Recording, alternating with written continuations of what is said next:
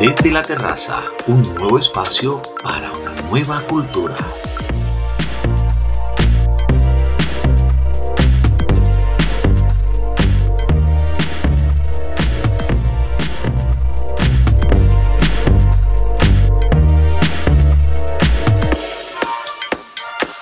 Partir de este momento comienza desde la terraza un nuevo espacio para una nueva cultura, para disfrutar los temas que te gustan, esos temas que debes evitar perderte sobre relaciones, autoconocimiento, historias empoderantes, cómo vivir en bienestar, desarrollo personal, habilidades y herramientas para un mejor vivir.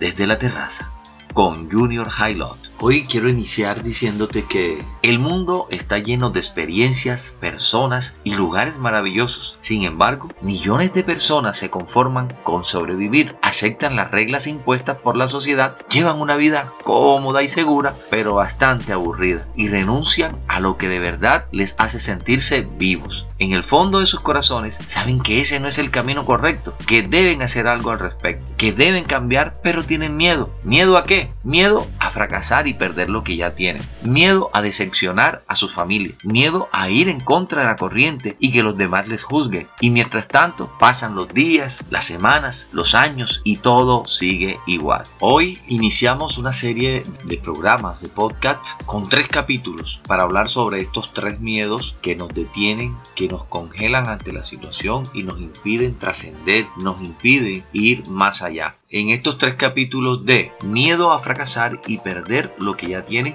Hoy vamos a tocar ese tema.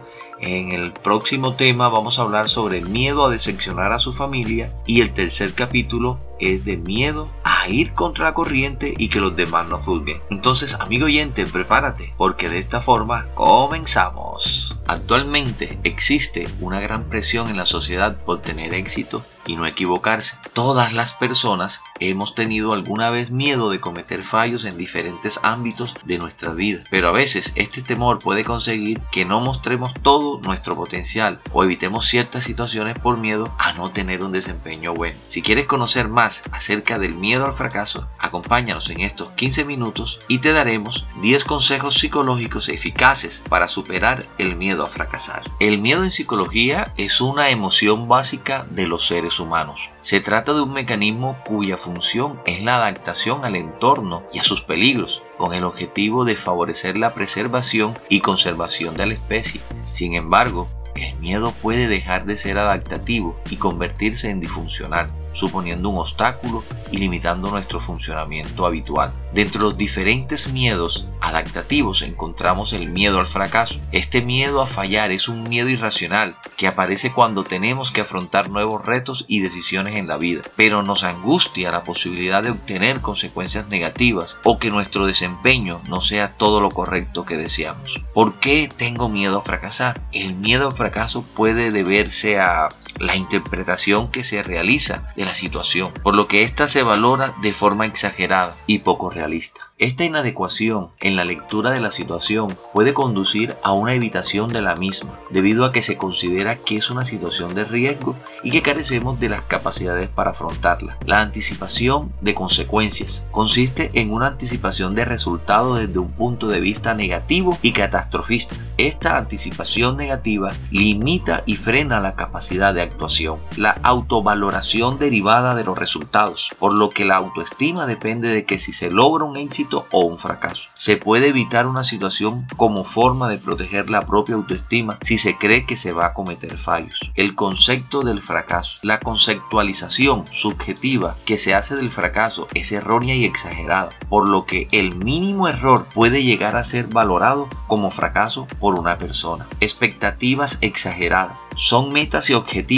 irrealizables que causan ansiedad en la persona por el miedo a no ser capaz de cumplirlas. Valoración del todo y no de las partes. No se valora el desempeño y el proceso por parte o de forma segmentada, sino únicamente el resultado final. Focalización completa y exclusiva en el resultado. Pensamiento dicotómico. Se refiere al pensamiento en términos de blanco o negro, por lo que la actuación de la persona solo se etiqueta como éxito o fracaso en términos absolutos. No hay lugar para errores o aciertos parciales. El miedo al fracaso lo podemos encontrar en diferentes ámbitos de la vida. Entre los miedos al fracaso más comunes que encontramos tenemos el miedo al éxito. Y esto hace referencia al temor que experimenta una persona ante la posibilidad de obtener éxito en una determinada área de su vida. Ante este miedo surge el autosabotaje, por el que de forma consciente o inconsciente se realizan esfuerzos para obstaculizar esta posibilidad de lograr la meta. Se relaciona con este temor al éxito la baja autoestima y la valoración de falta de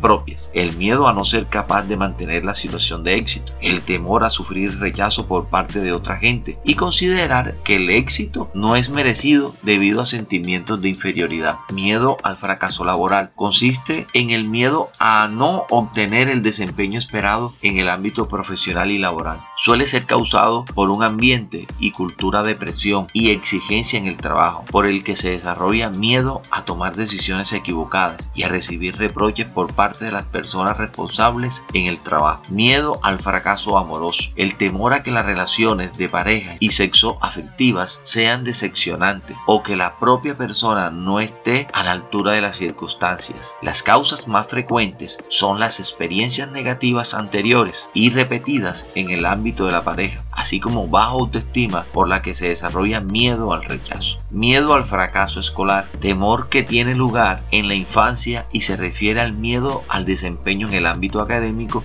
y de los estudios. Surgen en ambientes de excesiva presión por los resultados académicos. Esta presión puede ser cultural, familiar y o escolar. Como consecuencia, las personas pueden desarrollar todo su potencial y perder la motivación por los estudios, desbocando en el abandono escolar. El miedo a fracasar puede aparecer en distintos momentos de nuestra vida y de forma moderada puede ayudar a que pongamos mayor atención y esfuerzo en las tareas que realizamos. Sin embargo, cuando este miedo se torna irracional y aparece de forma recurrente, persistente y demasiado intensamente, se considera fobia a fracasar o atiquifobia. Este miedo al fracaso resulta paralizante para las personas que lo sufren, por lo que evita realizar las actividades a las que teme. En esta fobia, además de las conductas evitativas, son bastante frecuentes las conductas inconscientes de autosabotaje. ¿Cuáles son los síntomas de la atiquifobia? ¿Cómo saber si yo la tengo? Los síntomas de esta fobia ante nuevas tareas en las que existe la posibilidad de fallar son los síntomas físicos, que incluyen tensión muscular,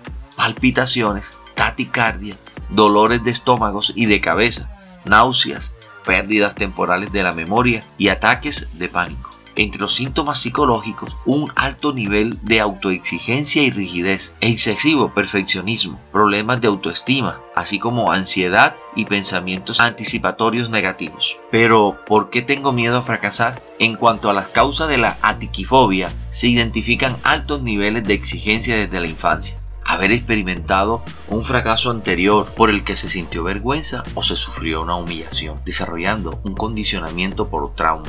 Las características de personalidad como el perfeccionismo y la baja autoestima, así como la presión por parte de la cultura imperante por lograr la perfección y el éxito en los diferentes ámbitos de nuestra vida. A continuación, enumeramos una serie de claves que puedes utilizar para no tener miedo al fracaso. Número 1 evalúa de forma realista los riesgos. Para evaluar de manera más objetiva los riesgos y evitar caer en el pensamiento catastrofista, analiza el riesgo en base a la probabilidad de que ocurra, o sea, alta, mediana o baja. De esa manera debemos analizar los riesgos de que ocurra, alta, mediana o baja, y a la severidad de las consecuencias, o sea, como poco dañina, dañina o muy dañinas te pueden ayudar las preguntas ¿qué sería lo peor que podría pasar? ¿Y cuál es la probabilidad de que esto ocurra? De esta forma se consigue un análisis más racional de las consecuencias y no basado en las emociones del miedo. 2. Establece metas realistas. Esto se refiere al planteamiento de los objetivos realizables en base a la disponibilidad de los recursos propios de los que disponemos. De esta forma, empezaremos a ver resultados positivos prontos y se incrementará la confianza en nuestras propias capacidades. Para facilitar esta tarea, puede ser útil establecer un calendario y simplificar las metas mediante la determinación de objetivos generales y específicos. Tercero, reconoce la emoción del miedo. El reconocimiento y aceptación de esta emoción como normal y propia de las personas es el primer paso para empezar a trabajar en ella. Para que exista un cambio, primero tenemos que aceptar la situación de la que partimos. Identifica el foco de tu miedo. Conocer con exactitud qué parte del proceso específica es la que nos causa temor puede ayudar a mejorar nuestro afrontamiento de la situación. Es necesario realizar un, un ejercicio de introspección y explorar nuestros propios miedos. Quinto, planifica y anticipa situaciones. Esto contribuye a rebajar los niveles de incertidumbre que tenemos que afrontar y nos generan temor. Es útil conocer y analizar la situación de antemano y si lo necesitas puedes practicar la habilidad que temes no saber desempeñar para obtener una mayor seguridad y confianza. Sexto, utiliza los errores como fuente de aprendizaje. Intenta cambiar tu concepción del fracaso y empieza a considerar que un error no es un fracaso. Los errores son cometidos a diario por todas las personas. Lo importante es la capacidad para extraer aprendizaje de ellos y ser capaz de evolucionar y mejorar en el proceso. Reflexiona acerca de lo que has o podrías haber aprendido de los errores que has cometido a lo largo de tu vida, en lugar de considerarlos un fracaso. Séptimo, atrévete a fallar. Una de las formas más efectivas para perder el miedo es exponerte a aquello que temes, a cometer errores. No evites cometer errores. Busca realizar pequeños fallos para comprobar que las consecuencias catastróficas que esperas que ocurran no lleguen a suceder. 8. Rebaja tus exigencias. No te exijas un resultado perfecto y presta más atención a las diferentes partes del proceso y menos al resultado final. Divide en porciones la tarea o el proceso a realizar y evalúa de forma separada cada una de estas partes para obtener un análisis parcial y no global. 9. Elabora un plan B. Crear un plan B alternativo en caso de que las cosas no salieran como queremos o imaginamos puede ayudar a disminuir nuestro malestar e inseguridad ante la posibilidad de errar. También aumenta las probabilidades de que afrontemos la situación temida.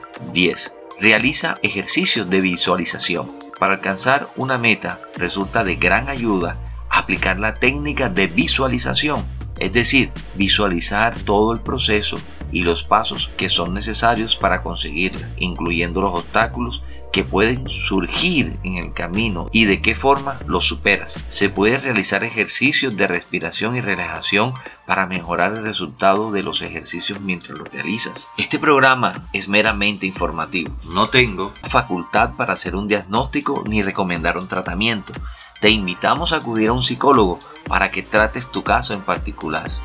Desde la terraza, la nueva temporada. Encuéntranos en Spotify, Google Podcasts, Anchor Podcasts, desde la terraza y en Facebook, YouTube e Instagram como Junior Highland.